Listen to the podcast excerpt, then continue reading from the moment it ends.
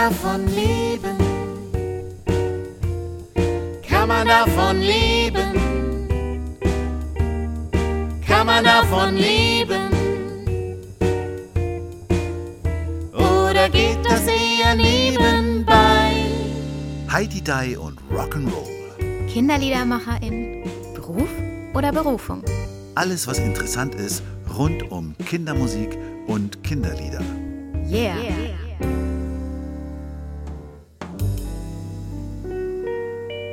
Hallo Lucia. Hallo Matthias. Hallo Rolf.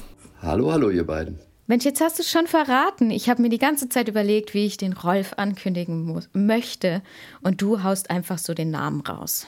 Ja, ich finde ja, das kann man auch machen, ne? obwohl man, wir natürlich eine hohe Wertschätzung auch dir gegenüber haben. Aber äh, Rolf ist trotz allem für mich immer so ein, auch ein Kollege gewesen. Das erste Mal, dass ich Rolf getroffen habe, das war beim ersten Kinderliederkongress. Und da, da waren, das ist ja jetzt schon fast, also was, 24 Jahre her. Ja, sehr lange her. Und da gab es verschiedene Veranstaltungen von verschiedenen Leuten, die irgendwas zum Kinderlied zu sagen haben. Und ich war noch so alt wie du jetzt, Lucia, so äh, ganz am Anfang äh, von meinem Schaffen. Und wir haben natürlich alle äh, auf die Veranstaltung mit Rolf hingefiebert. Und dann saßen wir da alle, das waren bestimmt 100 Leute und von denen waren bestimmt 80 Prozent Kollegen und Kolleginnen. Und dann kam Rolf rein, so ich weiß noch, mit einer Tasse Kaffee in der Hand. Ich war auch noch etwas jünger damals. setzte sich vorne hin und sagte, so Leute, was sind die Themen? Was müssen wir jetzt besprechen? Und das fand ich so, das, das war für mich so ein, ja, das hatte so was Kollegiales, also in keiner Weise irgendwie von oben herab. Ne? Man kann ja auch sowas machen und dann die Leute spüren lassen, wer man ist. Das war überhaupt nicht so, sondern es war eben wirklich kollegial und das habe ich in all den Jahren, wenn wir uns mal wieder getroffen haben, immer wieder so empfunden.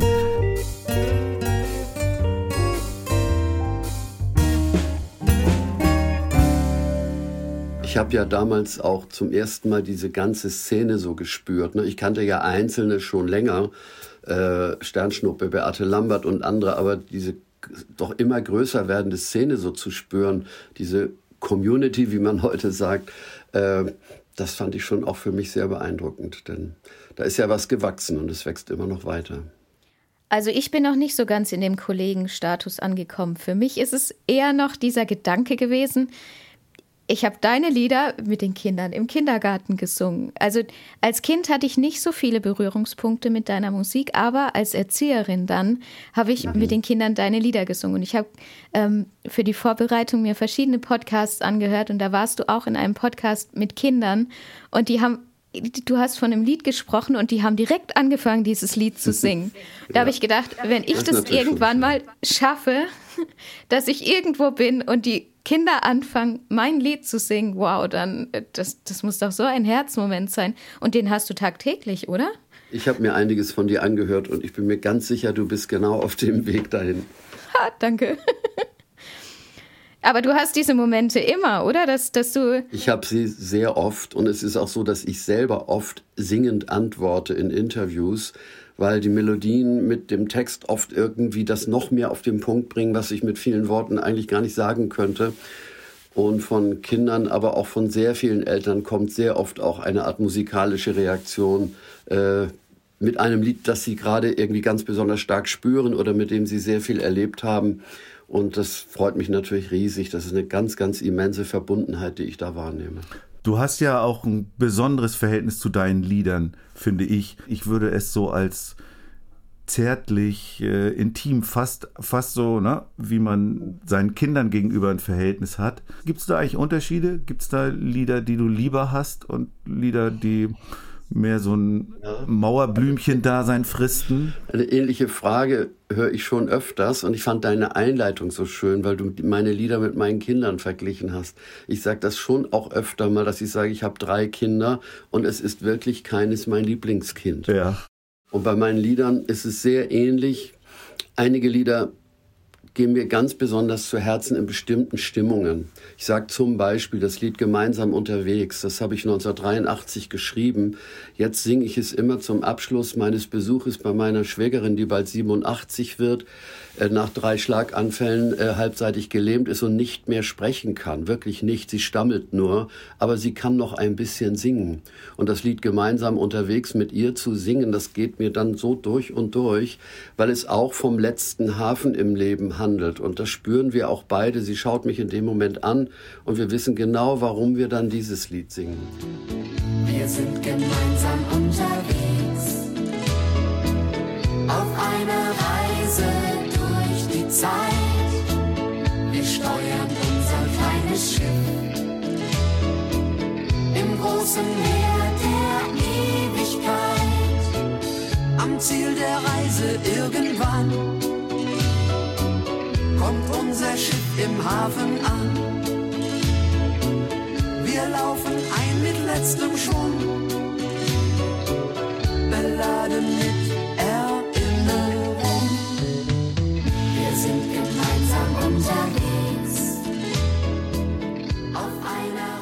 Auf der anderen Seite gibt es so ein Lied wie Ich schaff das schon, vielleicht das wichtigste Lied, das ich überhaupt geschrieben habe. Ich höre so oft von Menschen, meistens sind es Frauen, inzwischen aber auch erstaunlich oft Männer, die sagen, ja, dieses Lied hat mich wirklich aus der Krise herausgeholt. Vielleicht würde es mich ohne das Lied gar nicht mehr geben. Ich schaff das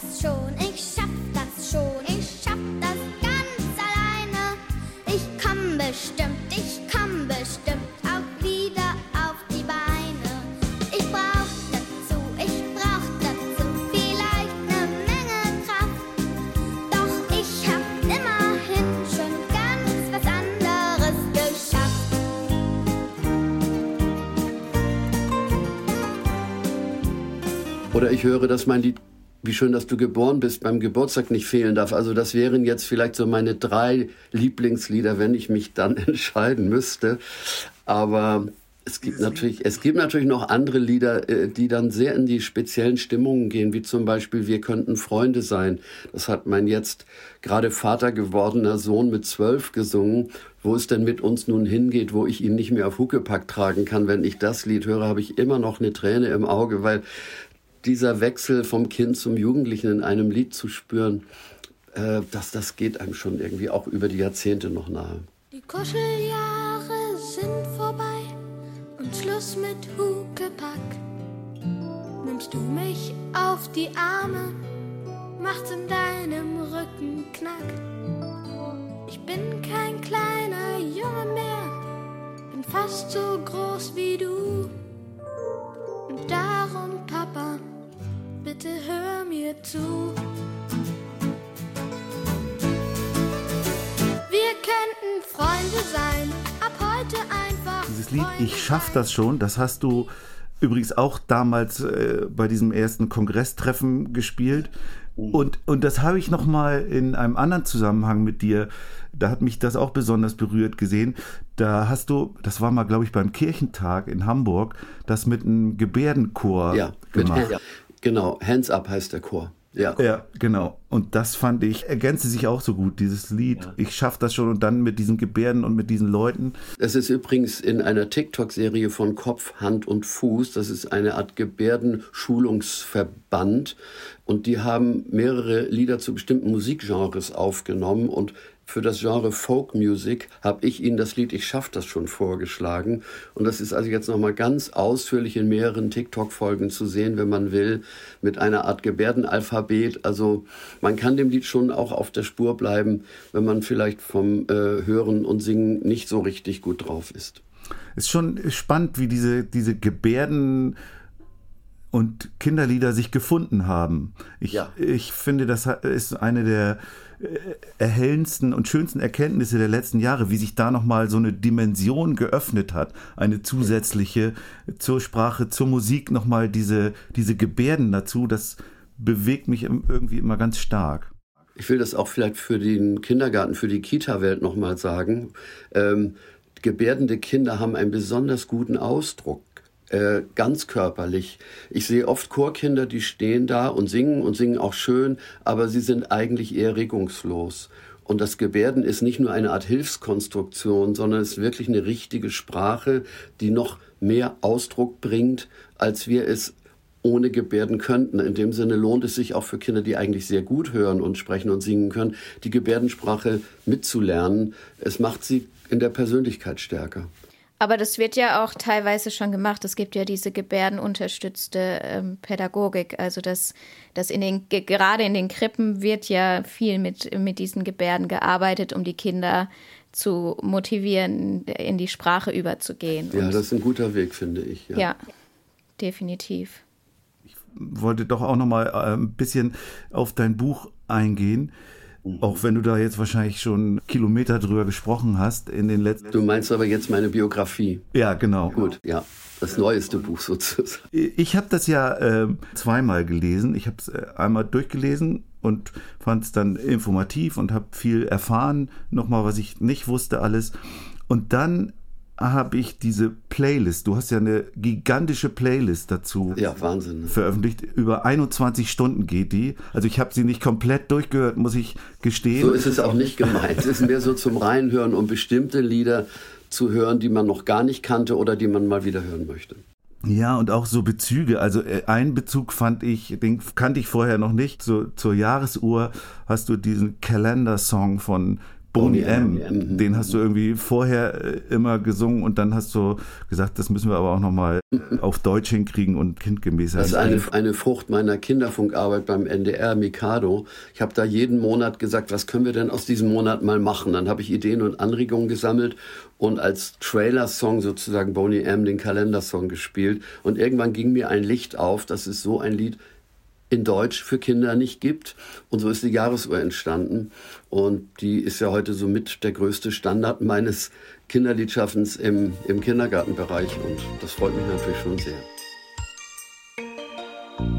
Januar, Februar, März, April, die Jahresuhr steht niemals still. Januar, Februar,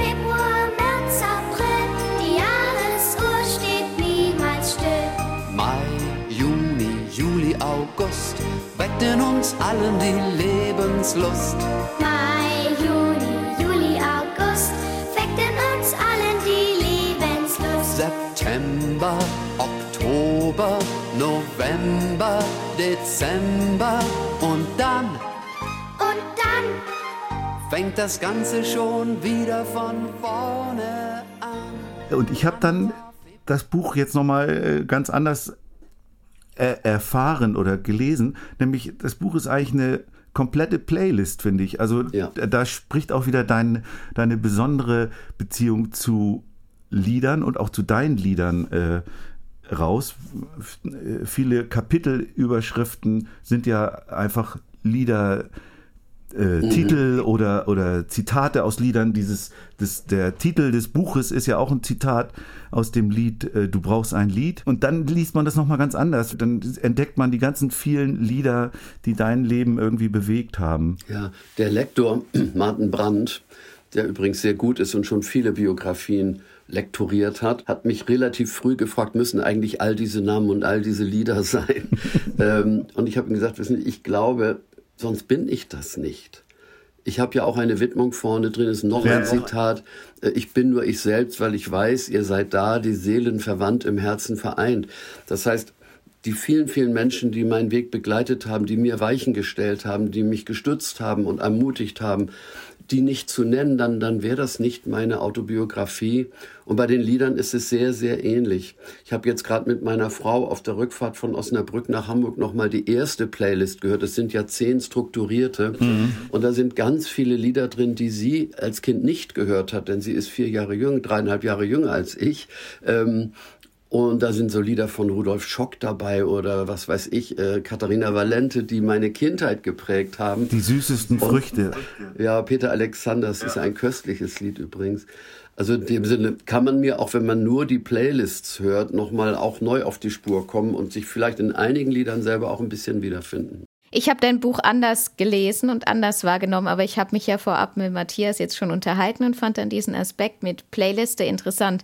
Aber für mich war, war, war stand so äh, als großes Wort über diesem Buch, äh, du bist ein totaler Teamplayer und du hast immer in Teams gearbeitet und da so viel geleistet, auch die ganzen Kinder immer wieder zusammenzubringen und steck, äh, da steckt ja auch viel Motivation dahinter, die, die, die da bei Laune zu halten. Und ähm, ich glaube, du hast einfach wahnsinnig tolle und äh, intensive Arbeit geleistet. Und das ist für mich aus diesem Buch so hervorgegangen. Ja, es ist schön, wenn du das so spürst, denn ich bin es wirklich. Natürlich kommen viele Lieder erstmal sag mal, als Gedanke in meinen Kopf. Und ich vertone sie übrigens auch in der Regel gleich. Diese Worte, die mir da im Kopf plötzlich herumschwirren, die kriegen Töne, ob ich es will oder nicht. Aber es kommt dann sehr bald der Tag, wo ich denke, dieses Lied könnte man aufnehmen. Dann ist schon der erste dabei, nämlich mein Arrangeur oder mein jetziger Studiopartner Dieter Faber. Und für die Bühne habe ich immer schon den Michael Gundlach dabei gehabt, seit 1900, ich glaube, 81, 82. Dann habe ich äh, natürlich viele Chorleiter und das waren ja auch immer Frauen und Männer, Chorleiterinnen und Chorleiter dabei gehabt. Und natürlich die Kinder, Rolf und seine Freunde. Das, so haben wir das ganze Jahr genannt, ab 1981 auf dem Album Radio Lollipop. Und das war wirklich auch ein, ein Teamwork. Die Kinder sollten nie das Gefühl haben zu arbeiten, aber sie sollten sich durchaus auch bewusst sein, dass sie hier etwas leisten und dass sie darauf hinterher auch stolz sein können. In dem Sinne hast du dem, glaube ich, ganz gut nachgespürt. Ja, ich finde, das geht aus dem Buch sehr gut hervor. Und natürlich hat das in mir auch so ein bisschen das Bewusstsein wieder geweckt. Oh, bei mir ist eine Fliege. Ähm, dass dass, dass ich noch am Anfang stehe. Ich habe immer so das Gefühl, ich muss, ich muss mitmischen und äh, muss, ich habe immer das Gefühl, ich will noch mehr, noch mehr, noch mehr machen. Aber wenn man dann dein Buch liest, dann merkt man, Mensch, da ist auch ganz viel Zeit dazwischen, weil ähm, ja, und das fand ich spannend, das wahrzunehmen, dass ich, dass ich mir diese Zeit auch geben kann und lassen kann. Ja, aber man möchte natürlich schon möglichst immer einen Schritt nach dem anderen in die richtige Richtung machen. Und ich kann Klar. das sehr gut nachvollziehen, wie es dir geht. Trotzdem, es braucht wirklich vieles seine Zeit. Einmal, damit wir selber zu unserer Art zu arbeiten, zu schreiben, uns mitzuteilen, wirklich finden. Und dieser Weg, der, der kann auch mit Irrtümern besetzt sein, wenn man sagt, mit dem Song war ich nicht auf der richtigen Spur. Aber mit den richtigen Menschen zusammenzukommen. Das Buch heißt ja ein bisschen Mut, ein bisschen Glück. Und das Glück ist eben auch die rechten Menschen zur rechten Zeit zu treffen. Das können Kinder sein, das können Erwachsene sein oder das richtige Gespür zur rechten Zeit zu haben für etwas, was in der Luft liegt. Und dann braucht man den Mut, dran zu bleiben und was draus zu machen, obwohl man oft am Anfang gar nicht weiß, was wird draus. Wird das überhaupt zu Ende geführt oder wird das was ganz Großes oder bleibt das ein Pflänzchen? Also dieser Mut muss auch sein. Das, was du gerade sagst, was in der Luft hängt oder in der Luft liegt, das habe ich auch mal von dir in irgendeinem Gespräch gehört, wo du sagtest, äh, also eigentlich bist du nur ein Medium, durch das die Lieder in die Welt kommen. Die hängen irgendwie in der Luft und mussten irgendwie raus. Und durch dich kommen sie, kommen sie in die Welt. Kannst du das nochmal erklären? Ja, es hat auch ein bisschen was damit zu tun, dass ich mich mit dem Wort Kinderliedermacher nicht so richtig identifizieren kann. Denn das Machen klingt für mich sehr nach Handwerk. Ohne Handwerk geht's natürlich nicht, aber für mich steht das Handwerk nicht im Vordergrund, sondern die Inspiration, der Glücksmoment, die Eingebung und das pure Kinderlied habe ich gar nicht so oft geschrieben. Ich sag mal ein Beispiel, ich baue mir eine Höhle. Das mhm. ist ein pures Kinderlied. Aber viele meiner Lieder sind ja doch eher so Brückenlieder zwischen den Kindern und den Eltern, zwischen den Kindern und der Gesellschaft. Und mit dem Wort Kinderlied schmälert man das für mich manchmal ein bisschen zu sehr ein, wie ich mich gefühlt habe beim Schreiben dieser Lieder. Und damit will ich aber die Kinderliederszene nicht kleiner machen. Das ist total wichtig und ich glaube, Kinder brauchen solche Lieder. Nur mein Ansatz war schon bei der Vogelhochzeit, damit hat es ja so richtig angefangen, mhm. war ein Familienansatz. Da wird ein Kind in ein Nest hineingeboren, es wird aufgezogen, äh, man muss sehen, dass es satt wird, man freut sich aber auch, wenn es endlich schläft. Und man muss es am Ende auch loslassen. Also dieser familiäre Ansatz in dem Sinne, dass die Lieder auch Brücken sind zwischen Kindern, Eltern, Generationen, der hat mich eigentlich immer begleitet. Und das Medium, was du meinst, es klingt vielleicht ein bisschen anmaßend, ein Medium zu sein. Nein, aber ich glaube, es gehen Dinge durch einen hindurch, die irgendwo herkommen. Manchmal weiß man nicht so recht, woher. Es sind einige Lieder aber auch durch ganz konkrete Sätze entstanden, die andere gesagt haben. Wie zum Beispiel mein junger Sohn, der war gerade knapp zweieinhalb Jahre alt, hat gesagt, ich schaffe das schon bei einem Spaziergang, beim Stolpern. Und daraus wurde dann dieses Lied mit ganz vielen Bezügen zu Menschen, die es irgendwie auch schaffen müssen. Und ich glaube in dem Sinne das Wort Eingebung, Glücksmoment, auch Melodien einfangen, die offensichtlich in der Luft liegen, weil gewisse Stimmungen melodische Stimmungen sind. Wie schön, dass du geboren bist. Das kann ich gar nicht anders singen als wie schön, dass du geboren bist.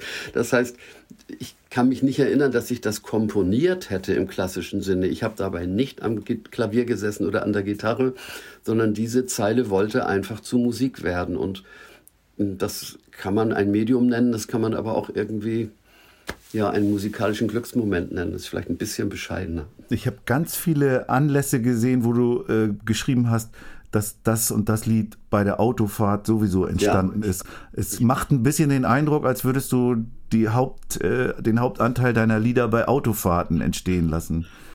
Also einen großen Anteil auf jeden Fall und nicht die unwichtigsten Lieder. Es waren allerdings immer entspannte Autofahrten. Die gibt's ja nicht mehr so oft. Also in den Abend hinein, in den Morgen hinein. Ich will ruhig zwei, drei Beispiele nennen. Dann fange ich an, habe ich angefangen, vor mich hin zu singen, zu träumen. Das Lied Im Osten geht die Sonne auf zum Beispiel ist, glaube ich, morgens um vier oder fünf entstanden auf dem Weg vom Süden nach Hamburg zurück. Und es war die Zeit, als auch politisch im Osten die Sonne aufging. Da waren diese äh, beiden Welten plötzlich da. Ne? Diese alte Weisheit, im Osten geht die Sonne auf, im Süden nimmt sie ihren Lauf und so weiter. Aber es war auch dieses Aufwachen hinter dem eisernen Vorhang, das mich inspiriert hat. Im Osten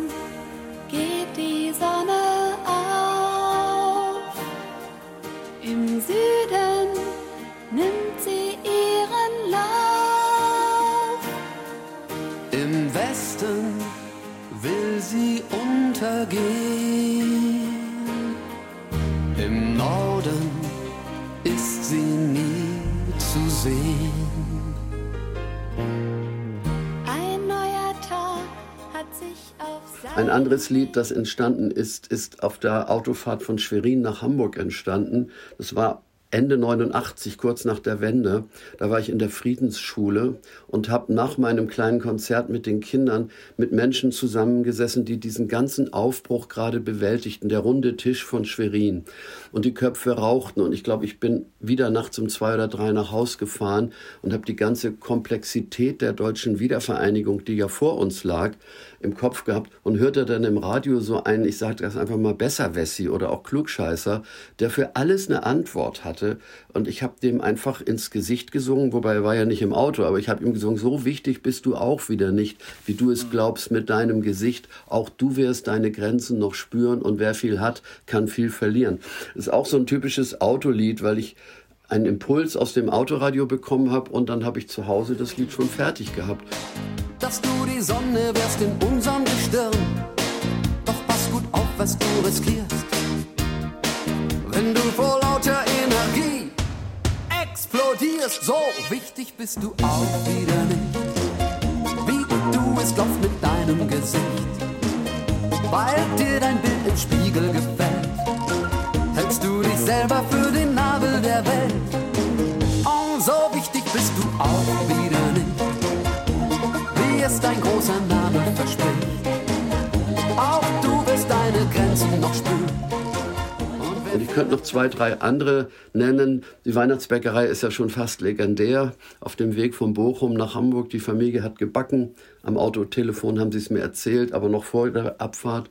Und dann habe ich während der Fahrt in Gedanken mitgebacken. Und sie waren zu Hause mit einem richtigen Rezept und ich war im Auto mit meinem Chaotenrezept, aus dem dann dieses recht lustige Lied geworden ist. Wie merkst du dir das dann? Also ich habe das auch manchmal, mir, mir fällt dann was ein beim Autofahren und dann äh, in dem Moment hast du aber, habe ich aber gerade dann nicht das Handy griffbereit und was weiß ich, als die Weihnachtsbäckerei entstand, gab es ja wahrscheinlich noch kein Handy, wo man schnell mal was rein aufnehmen konnte. Ich wenn dann der nächste Überholvorgang kommt und mich einer anhubt, dann habe ich schon wieder die Melodie vergessen, die ich vorher hatte. Wie merkst du dir das dann? Ich hatte einige Zeit, und das Gerät habe ich noch, auch so ein kleines Notizgerät, wo ich ganz viele Dinge schnell mal eben festgehalten habe. Mhm. Ich habe es irgendwann aufgegeben, weil ich mir gesagt habe, wenn du dir das selbst nicht merken kannst, dann wird es auch anderen schwerfallen, sich diese Melodie zu merken. Also mhm. sing es so lange in dich hinein oder auch laut aus dir heraus, bis das Ding steht. Mhm. Und wenn du dann zu Hause an der Gitarre sitzt, kannst du immer noch gucken, ist die Melodie überhaupt singbar oder ist da eine Amplitude drin, die man eigentlich ein bisschen flacher halten muss? Mhm. Äh, oder wie kannst du es harmonisieren, damit das Gefühl da ist, das du beim Singen hattest? Aber ich habe das Glück, dass eben bei bestimmten Wortfolgen sind eben teilweise Sätze, teilweise sind es auch nur so Kurzbemerkungen, die Töne mich dann nicht mehr verlassen. Ich glaube, es hat auch viel mit der Wiederholung und der Unermüdlichkeit zu tun, an dem Ding dran zu bleiben bis es ja sich gefestigt hat. Es ist aber auch ein Glück, dass ich offensichtlich dafür ein Talent habe. Denn das habe ich mir ja nicht erarbeitet. Genau die Frage wollte ich dir auch stellen. Weil, also mir geht es auch oft so, dass ich Ideen habe und bis ich dann irgendwo angekommen bin und sie aufschreiben kann oder ins Handy reinsingen kann, sind die Ideen oft weg. Manchmal kommen sie wieder, aber äh, ganz oft sind sie weg. Die schlimmsten also oder ich glaube, ne? ja, Entschuldigung, Matthias. Die die schlimmsten oder besten Ideen äh, kommen mir auch dann manchmal, du stehst hinter der Bühne, es sind noch zwei Minuten bis zum Auftritt und jetzt habe ich eine Idee. Da habe ich schon, ich habe schon Tapeten abgerissen, um mir was aufzuschreiben, weil ja. ich weiß, wenn du dann auf die Bühne gehst und machst das Konzert, ist das natürlich wieder weg hinterher. Ne? Solche ja. Am besten hättest du gleich diese Idee auf der Bühne vortragen ja, sollen. Genau. Motto, Leute, da bin ich und ich habe eine neue Idee, wollte den nicht auch mal mitkriegen. Hier entsteht gerade ein Lied. Also ich habe ja über die Jahre auch immer wieder nachgedacht über das Verhältnis von Musik und Text. Ich bin ja im Deutschen Textdichterverband, bin aber auch im Deutschen Komponistenverband. Und ich bin überzeugt, dass letztendlich doch die tragende Melodie die sich verselbstständigt, die in die Menschen quasi hineinkriecht und das Lied zu ihrem eigenen Lied macht, die ist eigentlich das Entscheidende. Es gibt wundervolle Texte, die man sich nicht merken kann. Es gibt hervorragende Vortragslieder. Aber wenn die Melodie die Kraft hat, sich absolut zu verselbstständigen von dem, der sie geschrieben hat, äh, dann, dann ist man auf einer Spur, die eben ein Lied auch zum Volkslied machen kann. Und ich bin sehr froh, dass mir davon einiges gelungen ist. Viele meiner Lieder sind auch Zuhörlieder. Das ist ganz klar. Nicht alle Lieder sind, sagen wir, potenzielle Volkslieder. Das ist ja auch gar nicht mein Ansatz. Aber bei einigen Themen ist es schon ganz schön, wenn einem das gelingt, äh, weil dann eben diese Lieder auch, wie ich das jetzt merke, Generationen überleben können.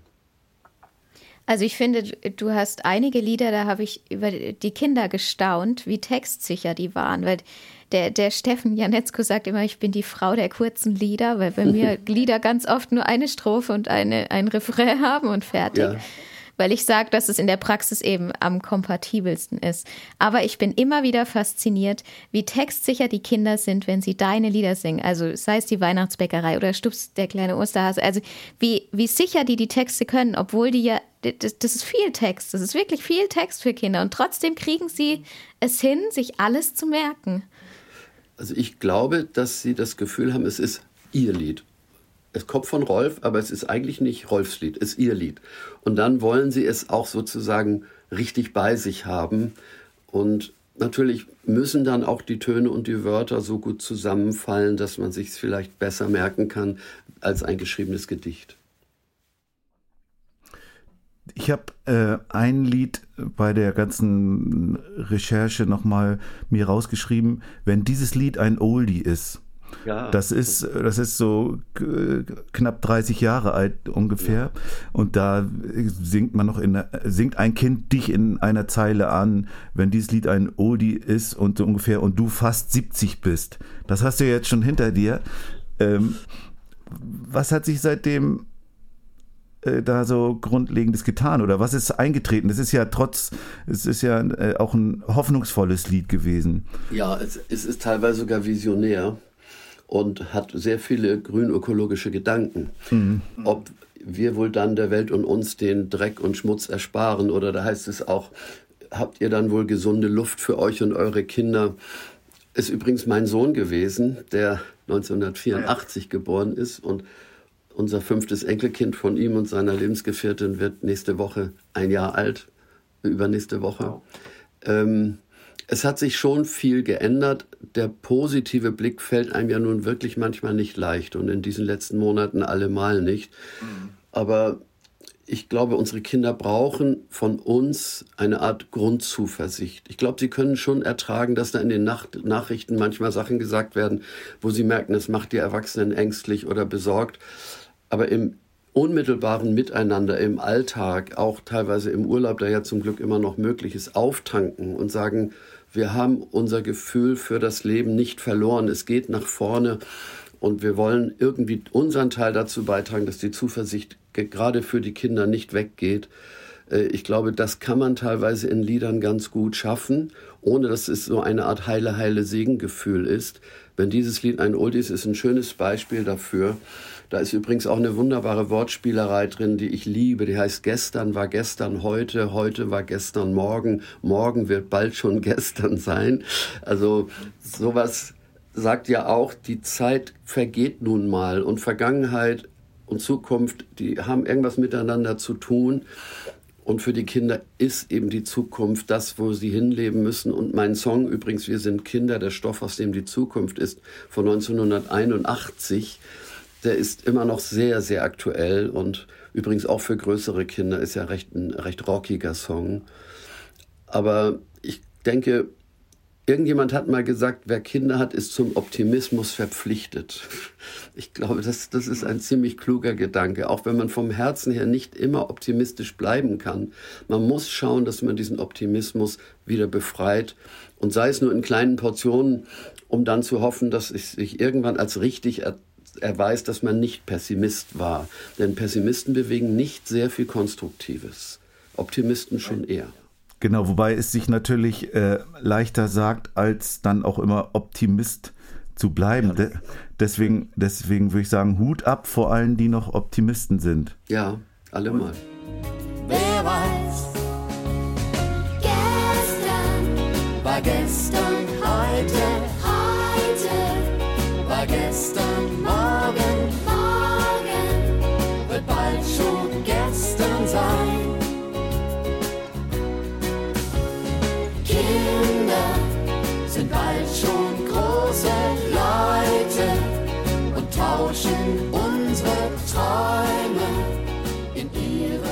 ich habe noch eine, eine, Spezialfrage, weil ein Lied. Ich auch noch eine. Willst du dann zuerst? Ich habe jetzt schon aber viel. Du, du, aber nein, kein, aber ich habe keine Antworten mehr. Es tut mir leid. oh nein. Ach Quatsch, komm. Bitte. Aber äh, nee, hau erstmal deine Frage mit dem Lied raus und dann stelle ich meine Frage noch. Genau. Äh, Rolf, was gibt es nicht bei Viva, MTV und RTL? Chocolococo. Chocolococo, ja. Genau. Was ist eigentlich daraus geworden?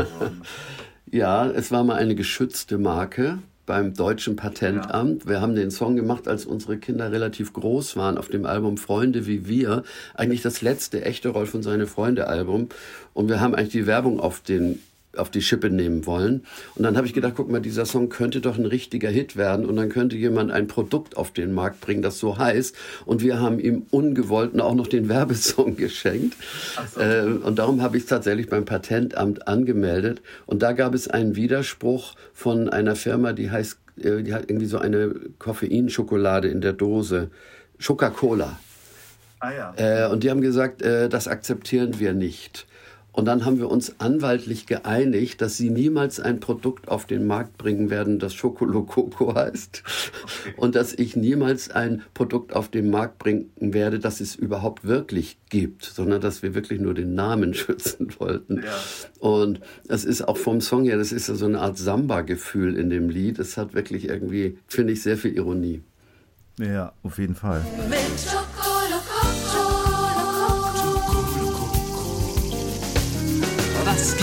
nicht bei Viva, MTV und RTL?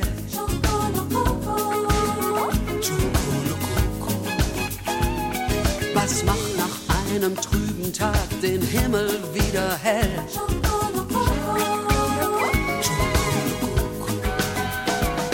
Big Donald und Mac Müller, ihr zückt wohl schon den Scheck. Ihr hättet sicher Jetzt kommst du, Lucia. Okay. Ich habe in einem Podcast gehört, gestern auf der Fahrt von Karlsruhe an den Bodensee, ähm, dass du gesagt hast, und das, äh, ich bin ja mit solchen Themen immer wieder beschäftigt, auch als Mutter hast du gesagt, dass es durchaus eine Herausforderung ist, die beiden Welten, Welten miteinander zu verbinden und dass es auch für, für die Ehe, für, für die Familie herausfordernd ist, aber auch für dich, wenn du nach Hause kommst und dass du sehr dankbar bist, dass die das alles so gut mitgemacht haben. Und ich habe gemerkt, dass es für mich auch ein Riesenthema ist. Ich merke das zum Beispiel, wenn wir mit dem Podcast unterwegs sind, dann nehmen wir in kurzer Zeit so viele Folgen auf und ich muss so viele Eindrücke verarbeiten, dass ich mir auf der Zugfahrt fast nicht vorstellen kann, wie ich zu Hause wieder Mama sein kann, wenn ich zur Tür reinkomme, wie, weil das so unterschiedliche Welten sind. Und da würde mich interessieren, wie, wie hast du das geschafft, das so zu verbinden? Und du hast ja sehr viele Termine und bist sehr gefragt und gefordert. Sicher auch als Vater gewesen und als Opa und als Vater immer noch wahrscheinlich. Ja, in beider Hinsicht und auch als Ehemann übrigens. Äh, ich habe es ja auch mit sehr vielen Frauen zu tun und ich mag Frauen und meine Frau ist zum Glück nicht eifersüchtig. Das ist, glaube ich, eine ganz wichtige Ebene unserer Beziehung, dass sie nie das Gefühl hatte, ich kann den nicht wegfahren lassen, wer weiß, äh, ob er nochmal wiederkommt. Ähm, ich glaube, das ist in sehr vielen Künstlerbeziehungen, das können Schauspieler, Sänger und sonst was sein, wirklich die größte Schwierigkeit ist, aus diesem Sprudelbad des Erfolges zurückzukommen in den Alltag einer Familie, äh, wo man dann plötzlich wieder für die ganz normalen Dinge zuständig ist, wo man nicht ständig irgendwie bewundert wird, keine Selfies und Autogramme gefragt sind. Ich glaube, man muss ein bisschen dafür gebaut sein, äh, vielleicht muss auch die Partnerschaft so sein, dass man sich darauf aufmerksam macht, hey, du bist hier nicht auf der Bühne oder äh, wir haben dich wirklich sehr lieb, wir haben dich noch lieber als deine Fans, glaub es uns doch bitte, aber bring jetzt mal den Müll raus. also mit ein bisschen Humor geht es, aber ich glaube, das Grundnaturell, ob man sich vielleicht auch zu Hause zu wichtig fühlt, äh, das, das ist einfach irgendwo da. Und ich glaube, da habe ich Glück gehabt, dass wir, meine Frau und ich und auch die Kinder, darum, damit eigentlich nie ein Problem hatten. Nun waren ja die Kinder übrigens auch immer mal dabei. Das ist nicht ganz unwichtig. Sie waren zwar keine typischen Bühnenkinder, sondern eher Fernseh- und Studiokinder. Aber sie konnten sich in meinem Beruf, auch wenn ich nicht zu Hause war, immer irgendwie mit hineindenken. Darum bin ich nicht so ein Exot gewesen für sie, wie das vielleicht bei Filmschauspielern oder so ist, der dann irgendwann mehr, mehr Leinwandmensch als Fleisch und Blut ist. Aber ich glaube, man kann in der Partnerschaft daran auch arbeiten, dass man sich dessen einfach bewusst wird, wenn der Erfolg größer wird. Dass man sich schon mit den Kindern, vor allem aber auch zwischen den äh, Beziehungspartnern klar ist, wie kriegen wir das hin, äh, und sich auch aufmerksam macht, gegenseitig aufmerksam macht auf, auf so, so kleine Fehler, die passieren, wo man sagt, so sollte es doch bitte nicht laufen. Aber leicht ist es wirklich nicht. Also ich glaube, du hast da noch ein bisschen was vor dir, aber ich spüre, dass du dir dessen so bewusst bist, dass, dass ihr das auf jeden Fall hinkriegen werdet. Mir, mir fehlt oft, oft fehlt mir dann so ein Tag. Also die, für mich, für mich ähm, ein Puffertag, steht, ne? Ja, ja, genau. Für mich, meine, mein jüngerer Sohn ist sechs und der große ist 14. Der will nicht mehr so viel von mir, aber der Sechsjährige, wenn ich die Tür aufschließe, dann ist er da und dann muss auch ich da sein. Ich, ich kann dir einen kleinen Trick, einen kleinen Trick kann ich dir verraten wenn ich aus dem Studio kam und noch so erfüllt war von der Aufnahme, von der Begegnung mit anderen Menschen, dann bin ich oft noch mehrfach um den Häuserblock gefahren mit meinem Auto, bis ich mit meinen Gedanken wirklich im Stadtteil angekommen bin. Äh, und das war tatsächlich ein Ansatz zu sagen, du musst jetzt raus aus dieser ganzen Studiowolke, die du da im Kopf hast. Schau mal, wo du hier bist. Hier ist dein Stadtteil. Fahr noch ein paar Mal um den Block und dann mach mal das Radio aus, beziehungsweise den Kassettenplayer im Auto, den es damals ja auch noch gab, und komm mal auch gedanklich zu Hause an. Vielleicht kannst du das auch machen. Man kann übrigens Nehm auch zu mit, Fuß ja. gehen oder mit dem Fahrrad, muss ja nicht mit dem Auto sein. Ja, nehme ich auf jeden Fall mit. Dankeschön. Mhm. Wollen wir mal ein bisschen gucken, wo das alles herkommt? Ja, bitte. Wir haben ja hier die Rubrik der Lebenslieder. Und Ja. ich fand es ja, ich fand's ja fast ein bisschen vermessen, nachdem ich ja festgestellt habe, dass dein Buch im Grunde eine Playlist ist und du da auch schon ganz viele Lieder, die dir wichtig waren, äh, erwähnt hast und aufgeführt hast, dich nach Lebensliedern zu fragen. Umso schöner ist es, dass wir da jetzt das fällt all unseren Gästen immer am schwersten, sich auf fünf Lieder zu beschränken, die eine Bedeutung haben fürs Leben. Wir haben es trotzdem irgendwie geschafft und das wollen wir jetzt in der Folge besprechen.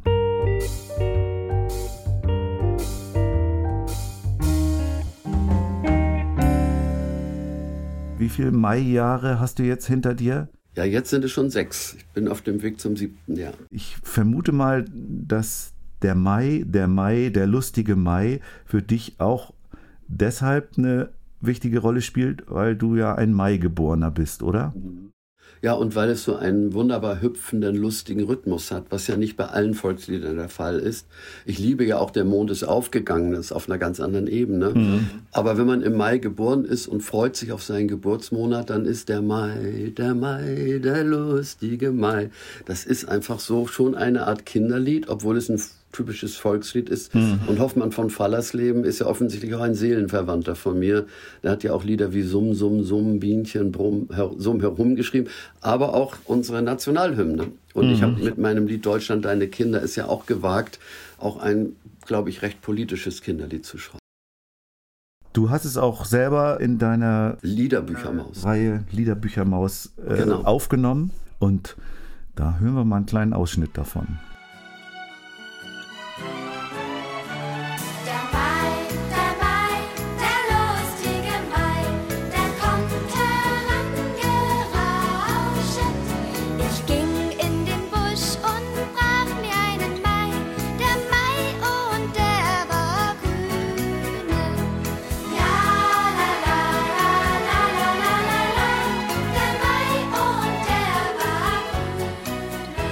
Der Mai, der Mai, der lustige Mai ist von 1847.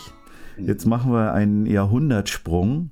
All My Loving von den Beatles. 1963, das ist mein Geburtsjahr übrigens. da äh, standst du aber, aber standst du da schon mit den Beethovens auf der Bühne? Nein, ein Jahr später. Aber den Und- Titel habt ihr auch gespielt? Zwei Jahre später hat sich meine Frau in mich und ich in sie verliebt, von der Bühne herab. Und das war in den ersten Jahren eigentlich unser wichtigstes Liebeslied. Close your eyes and Ah, I ja, kiss okay. you tomorrow. I miss you. Remember, I'll always be true. ähm, also ich mag den Song heute noch gerne. Ist übrigens auch für Gitarristen eine schöne Herausforderung, weil es ein triolisierter Rhythmus ist. Und den so zu spielen, wie George Harrison das gemacht hat, das ist nicht ganz ohne. Also ich mag das Lied immer noch sehr gerne. Es hat auch eine sehr schöne Bridge, eine sehr schöne harmonische Bridge mit einem verminderten Mollakkord. Also dem auf die Spur zu kommen, das lohnt sich. Das ist ein richtig klasse Beatles-Song. Alle sind klasse, aber der ist besonders super klasse. Die Beatles, das haben wir ja auch in dem Podcast festgestellt, sind schon wichtig für uns. Ja. Würdest du das auch so unterschreiben? Ja, ich glaube auch die Entwicklung der Beatles. Wenn man sich mein Repertoire anschaut, gibt es wirklich Parallelen von den einfachen Liebesliedern der Beatles. Äh, äh, She Loves You oder Love Me Do, bis hin zu diesen komplexeren Liedern wie ähm, auf Sgt. Pepper zum Beispiel oder John Lennon dann mit Imagine, auch orchestral immer komplexer zu werden. Das, das war ein für die Popmusik, glaube ich, ganz ungewöhnlicher Weg. Man hat nicht ein Muster immer weiter nur zu Ende geritten, sondern hat es immer noch größer gemacht und erweitert. In dem Sinne sind sie auch für mich bis heute noch Vorbild geblieben. Kleiner Klangeindruck von All My Loving, obwohl wir es natürlich alle kennen. All my loving,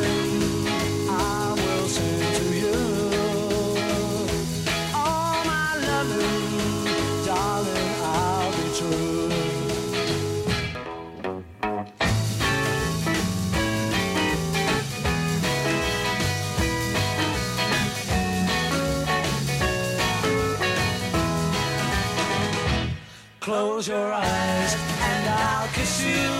Tomorrow I'll miss you. Das nächste Lebenslied von dir, das kennen wir wahrscheinlich auch alle, aber da hast du ein Match mit Suki aus Berlin. Die wir auch schon hier im Podcast hatten. Mhm. Und ich habe davon von dir eine Version gesehen, die hat mich richtig äh, angefasst. Die ist noch gar nicht so alt, also 2015 ist die bei YouTube hochgeladen worden. Von Sind so kleine Hände von Bettina Wegner. Ja, das war so die, die Hymne unserer jungen Elternzeit. Wir hatten ein selbstorganisiertes Kinderhaus, also kein Kindergarten, sondern die Eltern haben alle irgendwas dazu beigetragen, dass dieses Kinderhaus existiert und auch übrigens sehr viele neue pädagogische Ideen wie von Summerhill und ähnlich eingeflossen sind. Und dieser Text sind so kleine Hände, der hing, glaube ich, an jeder Pinnwand der Eltern dieses Kinderhauses. Es war ja übrigens auch ein Song, der ganz, ganz viel im Radio lief. Das Radio war ja noch nicht so Schlagerpop und ähnlich durchformatiert wie heute. Und ich habe es darum sehr, sehr gern nochmal aufgenommen, um nochmal deutlich zu machen. In der Balver Höhle war das übrigens in einem Konzert mit meiner Band. Damals die Beethovens, jetzt meine Tochter, mein Sohn und andere in der Altersstufe.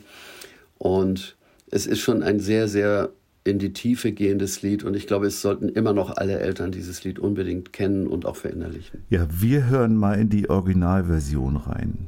Sind so kleine Hände, winzige Finger dran, darf man nie drauf schlagen, die zerbrechen dann. Sind so kleine Füße mit so kleinen Zehen darf man nie drauf treten, können sie sonst nicht gehen. Sind so kleine Ohren, scharf und ihr erlaubt, darf man nie zerbrüllen. Das Lied Kinder ist von 1979 und im selben Jahr gibt es einen Song von Kenny Rogers, der dich bewegt hat. She Believes in Me. Ist das auch so ein bisschen, vorhin, als wir darüber sprachen, wenn du nach Hause kommst und äh, dich erstmal runterholen musst, das wird ja auch so ein bisschen in dem Lied beschrieben. Hat das was damit zu tun? Ja, da, da hat jemand wirklich ganz genau festgehalten, wie es uns geht als Songwritern, die ins Studio gehen, ihre Traumwelt plötzlich zum Klingen bringen und dann nichts Wichtigeres haben, als zu Hause ist der in die Nacht hineingeschlafenen Ehefrau oder Ehemann vorzuspielen. Äh, und dass trotzdem irgendwo eine Grundliebe da ist und nicht nur eine Verliebtheit in den jeweiligen Song, das drückt dieses Lied, glaube ich, sehr, sehr aus. Ähm, und es heißt in dem Lied übrigens auch, ich war, ich habe, I never noticed what she sees in me. Das heißt, mir ist nie so richtig klar geworden, was sie in mir sieht. Es ist ein sehr schönes Liebeslied, aber eben auf dem Hintergrund eines Fleisch- und Blutmusikers und darum finde ich für mich ganz besonders aussagestark. Dazu gehört übrigens auch Rock'n'Roll I Gave You the Best Years of My Life, um das mal als Parallele zu nennen. Da heißt es nämlich, and my family listed, listened 50 times to my two-song repertoire. so war das, als ich Gitarre spielen lernte. Diese beiden Songs sind für mich ganz nah beieinander, so eine Reflexion des Musikers, der voller Leidenschaft die anderen irgendwie in seinem Strudel mitzieht, ob er will oder nicht. Das war noch mit der Gitarre, die dein Vater in der Hafenkneipe genau. irgendwie eingetauscht hat genau. gegen eine ja. Zeche oder wie war das? Ja, da hat wohl jemand seine Zeche nicht bezahlen können und mein Vater hat dann dafür die Gitarre genommen und damit hat er was angerichtet, aber war nicht das Schlechteste. Wir hören mal Kenny Rogers mit dem She Believes in Me. And she believes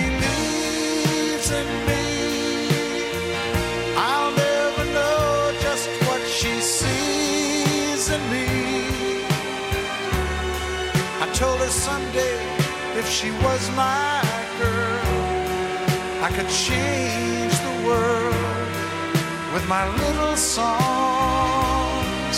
I was wrong, but she has Und dann gibt es noch einen Titel, da würde ich auch sagen, dass der auch für uns alle eine gewisse Bedeutung hat. Den hast du eben schon angesprochen. Imagine, John Lennon, ich fand interessant, ich habe dann auch noch mal ein bisschen geguckt, der war ja nach dem äh, Anschlag äh, 2001 am 11. September, war der auf so einer Bannliste von so einem, äh, von so einem amerikanischen großen Radio-Broadcast-Unternehmen. Durfte nicht gespielt werden, das was, was ich überhaupt nicht nachvollziehen kann, äh, weil er doch so ein eigentlich so einen universellen Charakter hat, oder? Ja, ich, ich kann mir nur vorstellen, er ist ja eigentlich ein eher antireligiöser Song. Ne? Er sagt No Heaven und keine Religion und so weiter.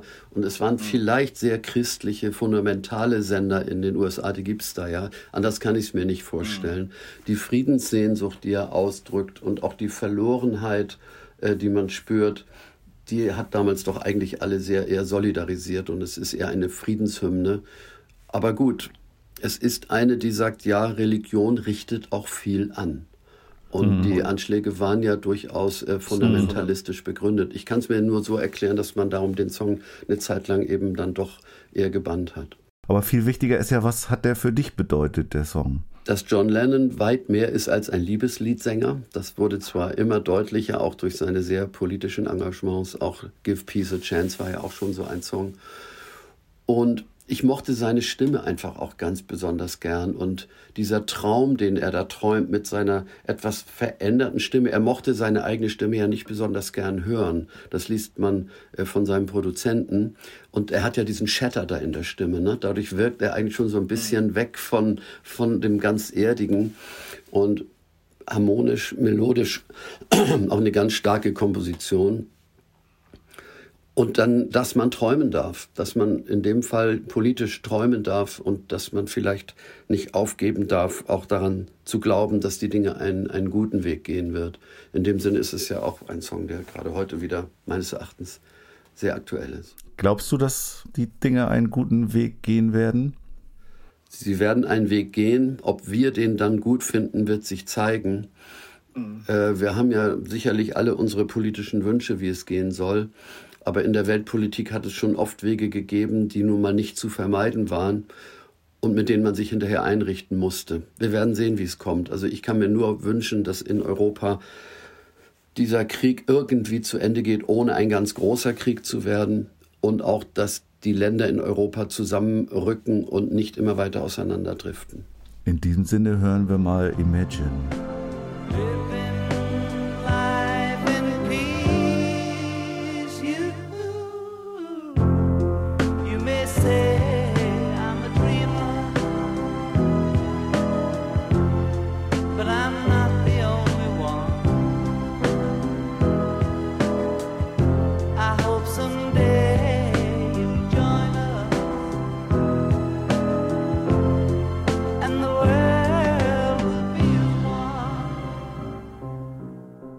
Lucia, jetzt freut Rolf sich bestimmt auch schon auf dein Spiel.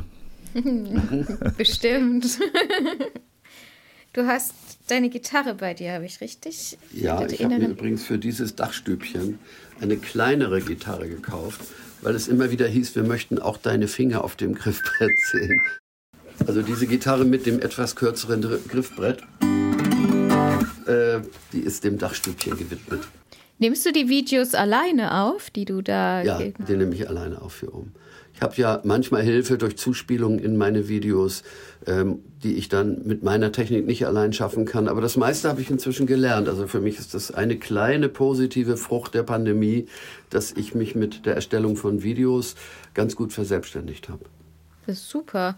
Also ich glaube, da mussten wir uns alle irgendwie reinfuchsen durch die Pandemie. Ja, aber hallo. Aber ich finde, es erleichtert auch vieles. Ja, wenn man es dann kann, traut man sich manchmal etwas mehr zu als vorher. Das stimmt, ja. Du siehst, also, Lucia hat da schon ihren sagenumwobenen Beutel. Und, mhm. da und ich versuche den Inhalt zu zeigen. Das ist nicht so leicht bei einem Beutel. Du brauchst vier verschiedenfarbige Zettel und du sagst am besten an, welche Farbe du hättest und dann gucken wir, was für ein Begriff da drauf steht. Also ich fange mal mit Blau an, weil das. Das hellblaue hier vorne? Gerne. Ja. Oh, jetzt fallen gleich welche. Rakete ist der erste Begriff. Rakete. Ja. Und dann Blau-Gelb muss im Moment sein. Ganz wichtig. Azurblau. Ich bin ein bisschen gemein gewesen. Azurblau. Zwei brauchen wir noch. Dann Rot.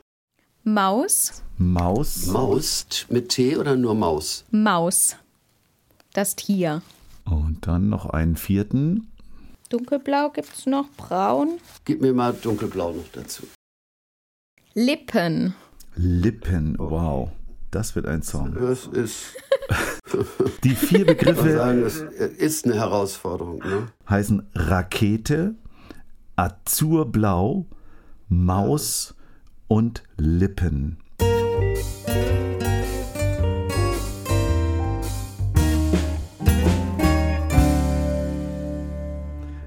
Und äh, jetzt arbeitet es in Rolf. Wir können das hier sehen, ihr könnt es nicht sehen, aber er probiert schon mal einen D-Dur-Akkord aus. Das ist mein, mein Heimatakkord. Die Maus spitzt ihre Lippen, beginnt munter zu wippen. Bevor ich mich verspäte, steig ich in die Rakete hinauf in den azurblauen Himmel. Welches Wort soll denn noch kommen? Du hast alle. Sind alle drin. Nein, Doch, du hast Maus, Lippen, Rakete und Azurblau. Das ging aber schnell. Die Maus spitzt ihre Lippen, fängt munter an zu wippen, steigt in die Rakete. Ehe ich mich verspäte, steig ich in die Rakete hinauf in den azurblauen Himmel.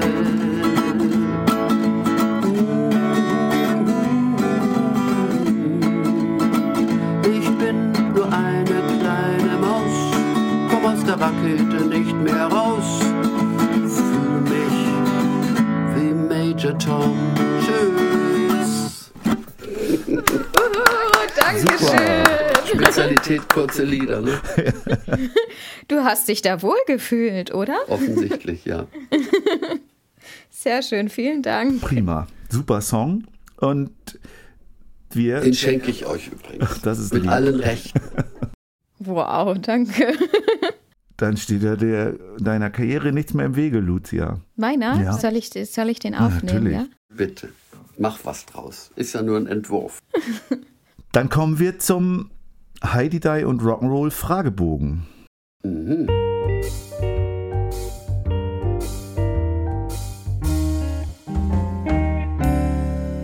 Heidi Die. Gut. So nennt sich unser Podcast, Ja. Heidi Die und Ja, ja, Rock'n'Roll. Wir haben zehn Fragen, wo wir kompakte Antworten uns wünschen. Es muss jetzt Ja. nicht, muss jetzt nicht äh, ein Wortsätze sein. Du kannst auch gern zwei, drei Sätze sagen, aber es soll nicht mehr ein ganz ausschweifendes Gespräch werden. Ja. Ich fange an. Lucia, Ja, klar. welches war dein erstes Kinderlied, was du geschrieben hast? Zebrastreifen, Zebrastreifen, Mancher wird dich nie begreifen. Nach meiner Erinnerung war es das erste, ja. Zebrastreifen,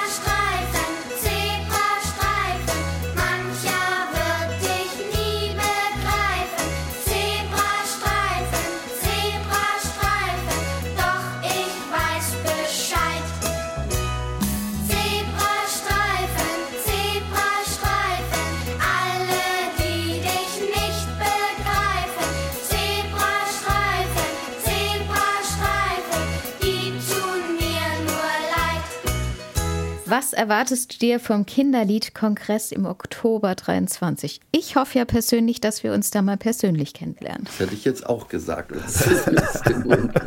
Ich freue mich auf ein Wiedersehen mit vielen, die es gut meinen mit Kindern, die schöne Ideen haben, die oft auch große Träume haben und manchmal noch etwas mehr gerne Erfolg hätten.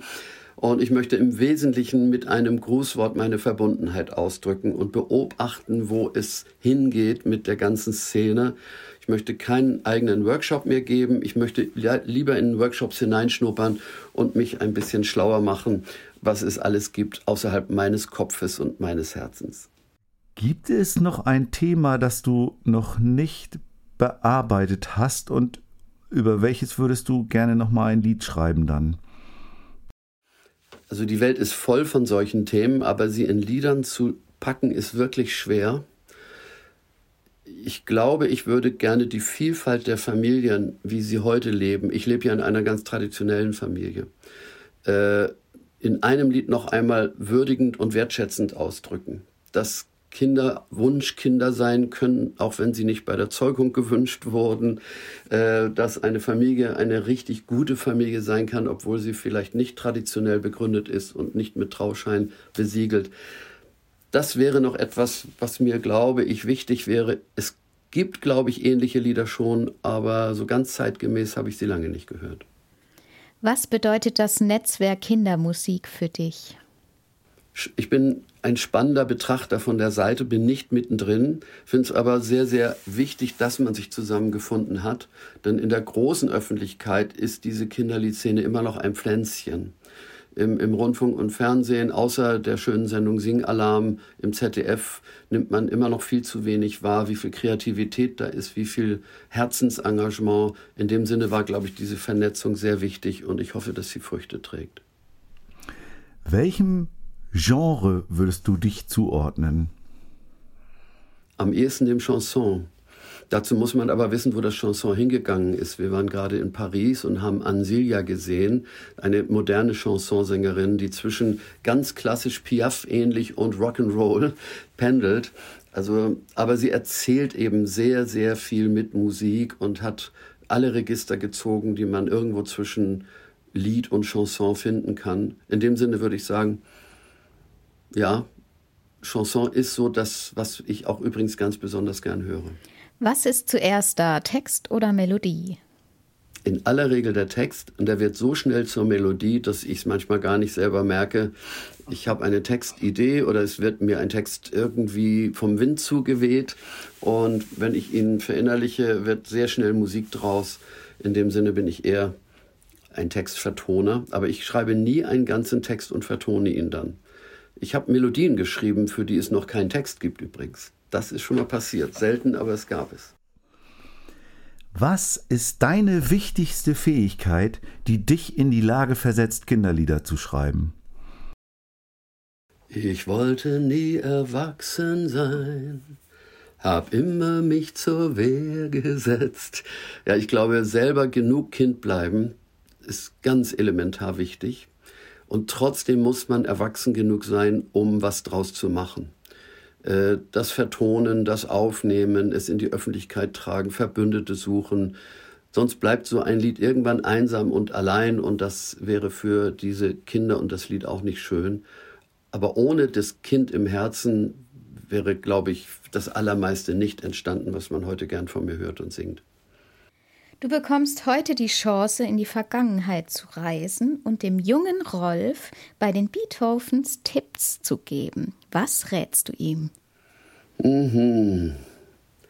Sei sehr geduldig mit deinen Mitmusikern, denn sie wollen manchmal Wege gehen, die du noch nicht erkennst.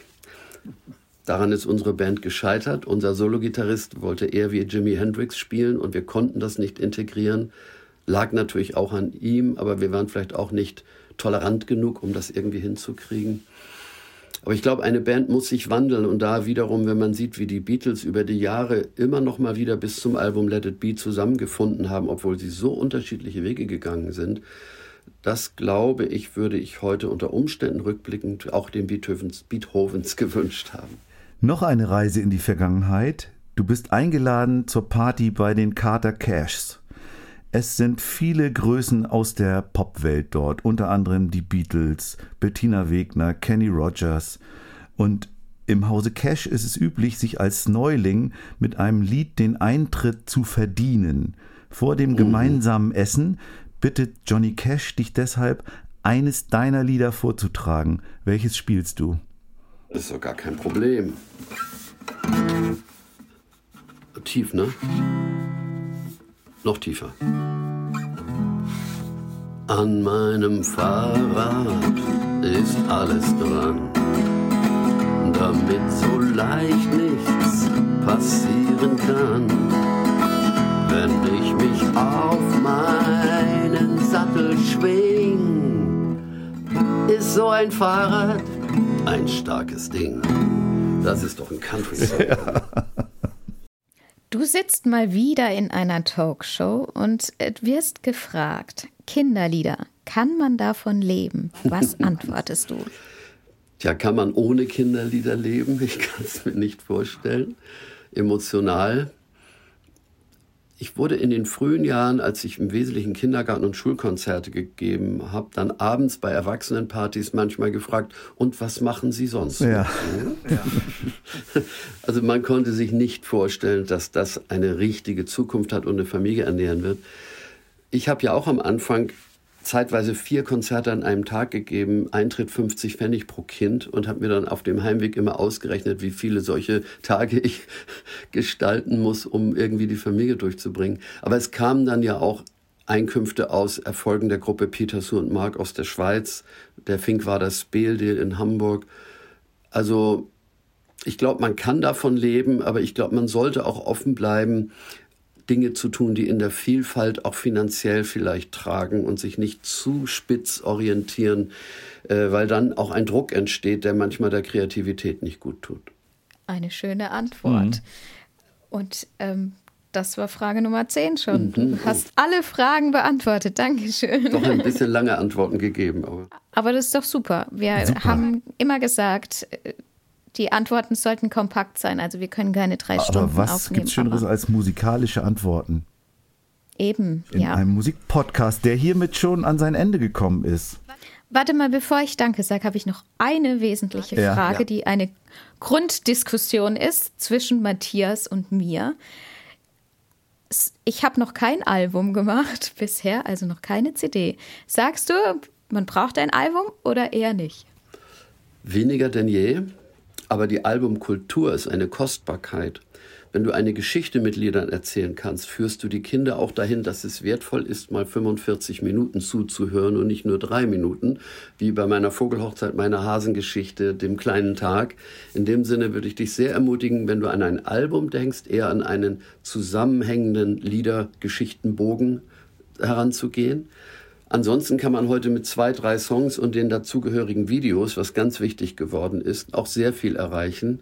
Sich vielleicht auch mit anderen zusammentun, dann so gemeinsame Kompilationsalben zu machen. Aber das klassische Album ist ja leider nicht mehr der Standard. Ich finde es ein bisschen schade, aber wir drehen das Rad der Musikgeschichte auch nicht zurück. Dankeschön. Ja, lieber Rolf, toll, dass du dich hier auf uns eingelassen hast heute. Wir freuen uns über Rückmeldungen, über äh, Diskussionsbeiträge von euch, wenn ihr euch äh, meldet, wenn ihr Fragen habt an uns, wenn ihr Fragen habt an Rolf, dann meldet euch gerne. Wir haben wie immer eine begleitende Playlist bei Spotify, die nicht ganz so umfangreich ist wie die von äh, Rolf in seinem, zu seinem Buch, aber die Lebenslieder, über die wir gesprochen haben und auch die Songs natürlich von Rolf, über die wir gesprochen haben, werdet ihr dort wiederfinden. Schön. Ja, äh, ansonsten bleibt uns eigentlich nur zu sagen, ihr könnt weiterhin an unseren Arbeitsgruppen teilnehmen, die das wir haben noch so Themen wie äh, Mobbing über Social Media, also negative Kommentare. Ich glaube, Humor im Kinderlied. Also es wird einige Themen noch geben, die wir behandeln und wir freuen uns da immer über Zuwachs. Da könnt ihr euch anmelden über unsere Homepage. www.kindermusik.de Und dann hoffen wir natürlich, dass wir uns alle bei dem Kinderliedkongress im Oktober 23 in Hamburg sehen. Ja, also ich habe es fest im Kalender und habe jetzt eine neue Podcast-Serie, die ich, glaube ich, öfter mal hören werde, um euch wieder zu hören und interessante Themen auch wahrzunehmen. Dankeschön. Super, das freut Ja, uns. super.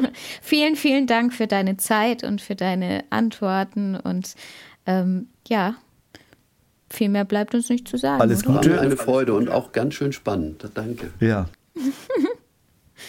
Dankeschön. Tschüss, tschüss. Tschüss. Bleibt gesund, bitte. Tschüss.